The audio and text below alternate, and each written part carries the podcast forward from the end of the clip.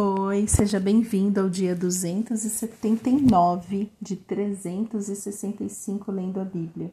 Estamos no Novo Testamento, é, no livro de Mateus. Para hoje são os capítulos 11 e 12. E eu quero comentar com você aqui, é, refletir com você é, no capítulo 11 e um trechinho também do capítulo 12. Mas vamos começar pelo 11.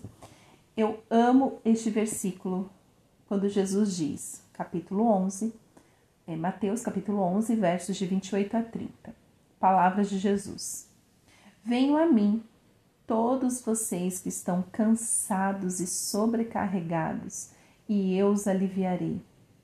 Tomem sobre vocês o meu jugo e aprendam de mim, porque sou manso e humilde de coração, e vocês acharão descanso para sua alma porque o meu jugo é suave e o meu fardo é leve. É, eu amo essa passagem porque por muito tempo, né, como, como eu sempre abro meu coração aqui para vocês, vocês já devem saber um tanto da minha vida. Mas por muito tempo eu tentei resolver os meus problemas é, de acordo com o meu intelecto, ou seja, era praticamente eu falando assim: Ah, Jesus, fica tranquilo, eu já sei como resolver o meu problema, eu vou lá fazer e depois eu te conto, mas me abençoa, viu, Jesus? Tô indo lá. Só que Jesus, ele não fala para você se virar com seus problemas. A primeira coisa que Jesus fala é: Vem a mim. Quem que tem que ir até Jesus? Vocês que estão cansados e sobrecarregados e eu os, aliviarei. Meus queridos, quando você estiver cansado, sobrecarregado, quando você não souber para onde olhar, da onde tirar força, você fala assim: "Meu, eu não sei o que fazer nessa situação". Vá até Jesus. Não vai para o psiquiatra, não vai para o psicólogo, não vai para o pastor, não vai para o seu líder, vai para Jesus. Por que, que você acha que Jesus falou tanto sobre oração? Aliás, Jesus gastava muito do seu tempo orando e sozinho, né, longe desse povo. Aliás, Jesus, né, ele nos ensinou na prática que é, é, entrar no quarto, fechar a porta e ter o seu momento com Deus, com o Pai. Mas Jesus fala: Venham a mim vocês todos que estão cansados e sobrecarregados. Então, quando você está cansado e sobrecarregado, é, nós vivemos uma geração viciadas em soluções rápidas e parece que é tão simples ir até Jesus. E aí eu te falo, se é tão simples, por que, que você não faz? Por que, que essa não é a primeira atitude? E eu falo de mim porque por muito tempo eu ficava assim, ah tá, Jesus, depois. Ah tá, Jesus, ó, eu, eu já sei como resolver. Eu vou fazer assim, assim, assado, e aí, Jesus, você me abençoa, tá? Mas eu já sei. E aí eu ficava acumulando sobre mim, ficava cansada, sobrecarregada e tentava mais um método e tentava de um jeito, eu tentava do outro. Até que um dia eu entendi, eu não estou indo para Jesus para entregar para Ele o que está me deixando cansada e sobrecarregada. Eu chegava com a solução pronta para Ele e pedia para Ele abençoar, porque afinal, né, né, do jeito que eu gosta de resolver as coisas. E Jesus, e é interessante que ele fala: é, venha vocês que estão cansados sobrecarregados, e eu vos aliviarei. Só que na sequência ele fala: tomem sobre vocês o meu jugo. Oi, Jesus. Eu pensei que eu ia deixar tudo com você, e agora você está me falando que vai me dar o seu jugo. Que que é isso? E ele continua: Eu vou te dar o meu jugo e aprendam de mim, porque eu sou manso e humilde de coração. E eu, por muito tempo, fiquei pensando: Senhor, como assim? Eu, eu vou até Jesus, eu que estou cansada, sobrecarregada. E que jugo é esse que eu vou pegar de Jesus? Que, que este jugo que eu vou pegar de Jesus vai fazer com que eu aprenda com ele a ser mansa e humilde de coração, de coração. e assim eu acharei descanso para a minha alma, né? E Jesus fala, e assim, né? Então vocês acharão descanso para a sua alma. Então, o descanso para a minha alma está em pegar o jugo de Jesus. Qual é o jugo de Jesus? É o jugo do perdão, é o jugo do amor. O jugo, né? Tomem sobre vocês o meu jugo, não é uma coisa assim, nossa, tal. Mas Jesus fala: olha, a partir do momento que você me entregar tudo, e realmente pegar o meu jugo, que é de perdão, de amor, de paz. Não se esqueça do Sermão do Monte. Pacificadores, misericordiosos, humildes. E aí sim eu começo a aprender com Jesus, que é manso. Então, dificilmente Jesus vai te ensinar uma técnica de três segundos para você resolver todos os problemas da sua vida. Jesus quando você entrega realmente tudo para Jesus, Jesus te ensina sobre processos. E, e, e porque Jesus começa falando, vocês que estão cansados e sobrecarregados, é porque provavelmente você já tentou de tudo e não conseguiu.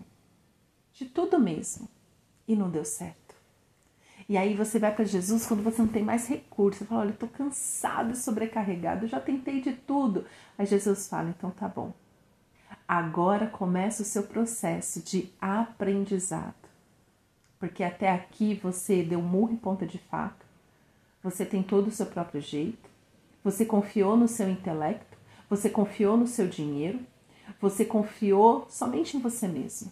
Mas entrega aqui para mim e eu vou te dar o meu jugo, eu vou te ensinar a perdoar, para deixar o passado para trás. Eu vou te ensinar a amar livremente sem, exigir nada em troca. Eu vou te ensinar sobre misericórdia. Eu vou te ensinar sobre ser manso, como eu sou manso, e humilde de coração. Ou seja, você vai aprender a deixar esse orgulho para trás. Você, com a humildade, você vai aprender a assumir os seus erros e vai falar: eu errei com a mansidão, você não vai mais é, ter um, uma resposta, um comportamento é, raivoso como resposta, porque aprenderá a ser manso.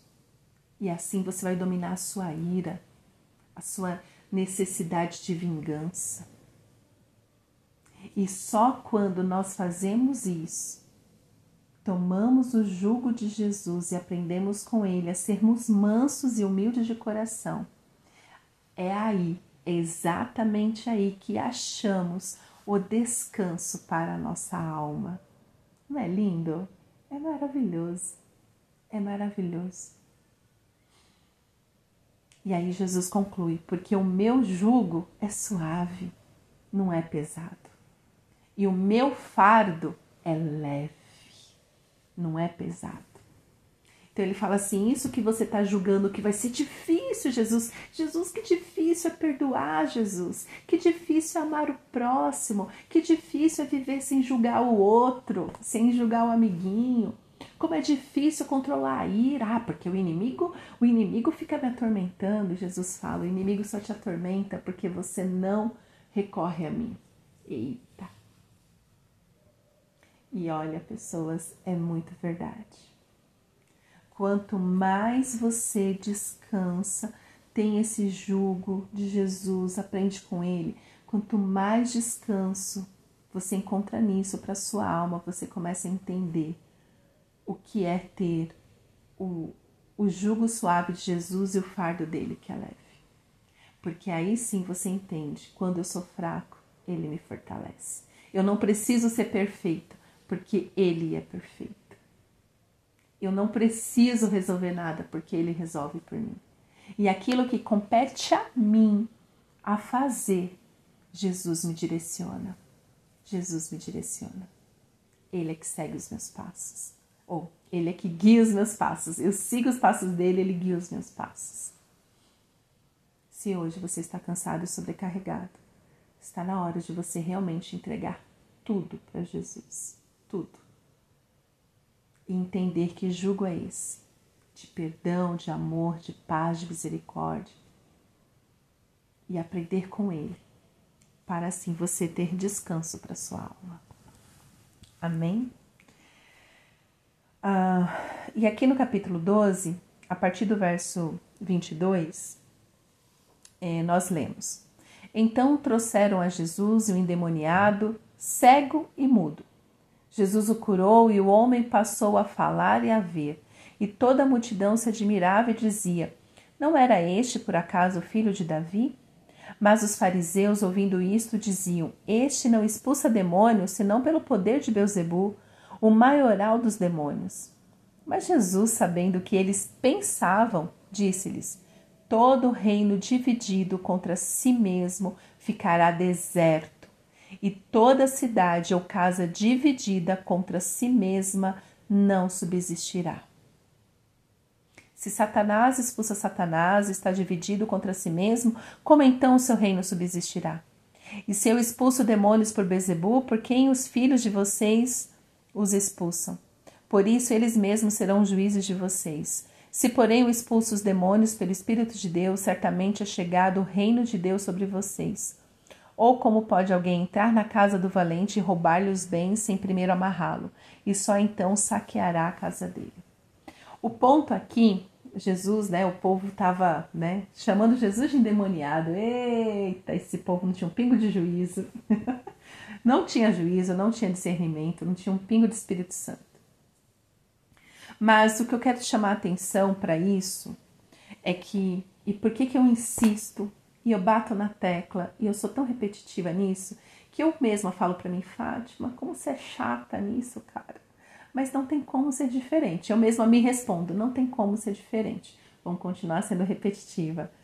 Tenha você experiências pessoais com Jesus para que você tenha discernimento. Você precisa discernir a ação do Espírito Santo da ação do demônio. Ok? Essa parte que Jesus fala todo reino dividido contra si mesmo ficará deserto, e toda cidade ou casa dividida contra si mesma não subsistirá.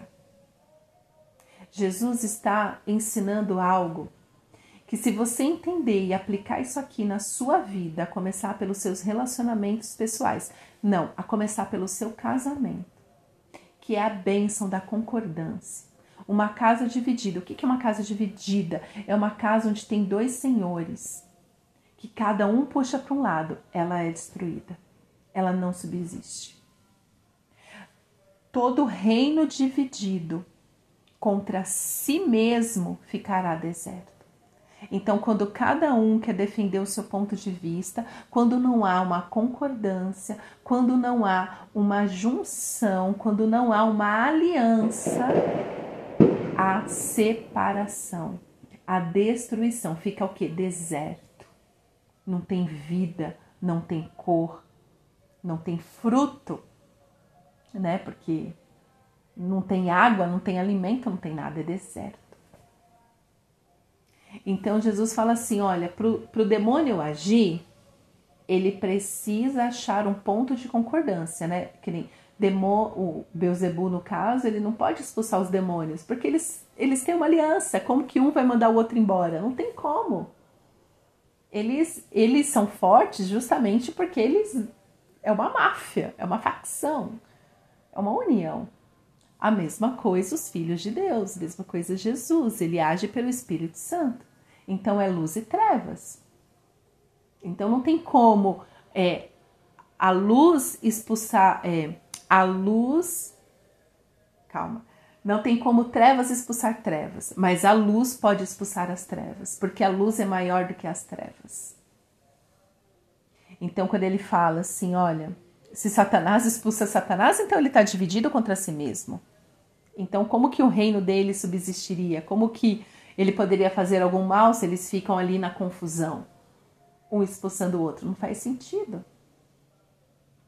Mas quando você discerne isso na sua vida, de falar assim, olha, eu estou sendo atormentado por alguma coisa, porque existe um ponto na minha vida de concordância onde o inimigo está entrando e me infernizando. O que, que é isso? Pecado. Quando você peca, você dá legalidade para o inimigo entrar na sua vida e te infernizar. Porque existe um ponto de você em concordância com as trevas. E isso que eu acabei de ler sobre o jugo de Jesus é um lugar de proteção, porque você está se alimentando de Cristo. Com isso, você está cheio de luz de Cristo, está andando em santidade, realmente se vigia para não ficar pecando. Ah, é que eu sou um pecador. Calma. Pecado intencional é pecado feroz. Se você faz uma coisa consciente de que aquilo é pecado, é como se você estivesse pecando três vezes mais. Então, pecado não pode ser uma prática normal na vida do crente. Então, Jesus está falando assim: olha, é, o Espírito Santo é muito maior do que os demônios. Então fique cheio do Espírito Santo, para que o mal não tenha acesso na sua vida. Por isso, andar em santidade. Então, se você aprender isso nos seus relacionamentos, a blindar os seus relacionamentos com a concordância na luz, no Espírito Santo, vocês começam a andar em união. Né? A palavra de Deus também diz isso, né? Se andarmos na luz, como Ele na luz está, teremos comunhão uns com os outros. Então, na luz tem comunhão.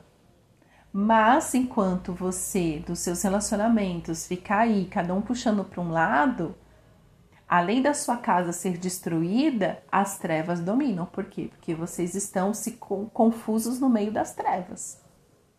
Entendeu? Espero que sim. Se não, ora mais um pouquinho que Jesus te revela. Mas entenda, nenhum relacionamento, nenhuma aliança sobrevive a um, um reino dividido. Entende? Nenhum relacionamento, então, nenhum casamento. Casamento, então, eu, todos os dias os cônjuges deveriam falar assim: olha, a gente não está em concordância, só vamos dormir depois que a gente entrar em concordância. Vamos orar aqui, por quê? Porque senão sua casa vai ficar deserta. Nas suas amizades, amizades íntimas, também tem que ter. Tem que ter concordância, senão essa amizade vai passar rápido. Se você é uma pessoa de que troca de amigo toda hora, você tem que começar a olhar isso. Entendeu? E por fim, por fim, não dá mais tempo de eu falar mais nada, né? Porque senão aí que eu estouro muito mais o tempo. Mas é, só para a gente concluir, então, ainda no capítulo 12, versos de 33 a 37 diz: Tornem a árvore boa, e o seu fruto será bom, ou tornem a árvore má, e o seu fruto será mau, porque pelo fruto se conhece a árvore. Pelo fruto se conhece a árvore. Jesus já tinha falado isso antes, mas ele está repetindo aqui, né? Então, quando o mesmo ensinamento é repetido assim na sequência, vamos prestar atenção. O fruto fala dão se aquela árvore é boa ou não. Raça de víboras, como vocês podem falar coisas boas sendo maus? Não tem como. Porque a boca. Não tem como, foi eu que falei, tá? Mas aqui na Bíblia tá. Porque a boca fala do que está cheio o coração. Quando eu tô fazendo um atendimento, eu presto muito mais atenção no que a pessoa fica me falando. Para eu entender o que está transbordando do coração dela. Se você começar a reparar nas palavras que você fala. Então, se você é uma pessoa que reclama muito, se você é uma pessoa que está sempre julgando os outros, para pior, né? Você olha para os outros, sempre tem um critério de valor negativo para dar para o outro. Isso fala muito sobre o seu coração. Seu coração está viciado em reclamação e enxergar o pior no outro. E Deus detesta isso, tá? Só para te avisar verso 35. A pessoa boa tira do tesouro bom coisas boas, mas a pessoa má do mau tesouro tira coisas más. Você tem o hábito de elogiar as pessoas ao seu redor? Eu sou viciada em enxergar o melhor nas pessoas. Eu sou viciada. Então, às vezes, eu tenho que falar assim: não, calma, deixa eu. Tá precisando aqui eu, eu pontuar negativamente essa pessoa porque ela tá demais. Mas depois que eu entendi isso, eu gosto muito de olhar para a pessoa sempre procurando o melhor que ela pode, que ela tem nela, né? Que todos nós temos coisas boas, todos. os crentes de Jesus, tá? Depois a gente fala sobre isso. Mas é isso, a pessoa boa tira coisa boa do seu coração. Então, se da sua boca não está saindo palavra de afirmação, elogio, entendimento, concordância, abundância, paz, amor, o seu coração está contaminado. Então, ao invés de você ficar analisando o coração dos outros, analise o seu. Você vai, você vai ver que Jesus está apontando muito mais para o seu coração para ser curado e liberto por ele do que dos outros. Verso 36: Digo a vocês que no dia do juízo, ok, haverá o dia do juízo, Jesus está falando aqui, as pessoas darão conta de toda palavra inútil que proferirem, porque pelas suas palavras você será justificado e pelas suas palavras você será condenado. E palavras de Jesus, cadê o Cadê o povo que prega um Jesus legalzão de ai, você faz o que quiser da tua vida, que você vai para o céu de qualquer jeito? Vamos ver. Presta atenção, meus queridos, com as palavras que saem da sua boca, porque elas podem gerar vida ou morte. A escolha, a decisão é sua. Submeta o seu coração ao Senhor para que Deus, por isso que Davi falava: Senhor, som do meu coração, som do meu coração. Porque Davi já entendia esse princípio. E está na hora de eu e você entendermos também e praticarmos. Pai, nos perdoa, Senhor, nos perdoa porque temos buscado solução em todos os lugares, menos em Jesus. Temos buscado a nossa cura em remédios, temos procurado a nossa cura em ideologia de homens. Te pedimos perdão, Senhor, porque ficamos dando voltas e mais voltas e não nos rendemos a Ti. Mas hoje, Senhor, nos rendemos a Ti. Estamos cansados e sobrecarregados e queremos, Senhor, deixar no Teu altar, deixar, Senhor, em Ti todo, todo o nosso cansaço, todo o peso que carregamos.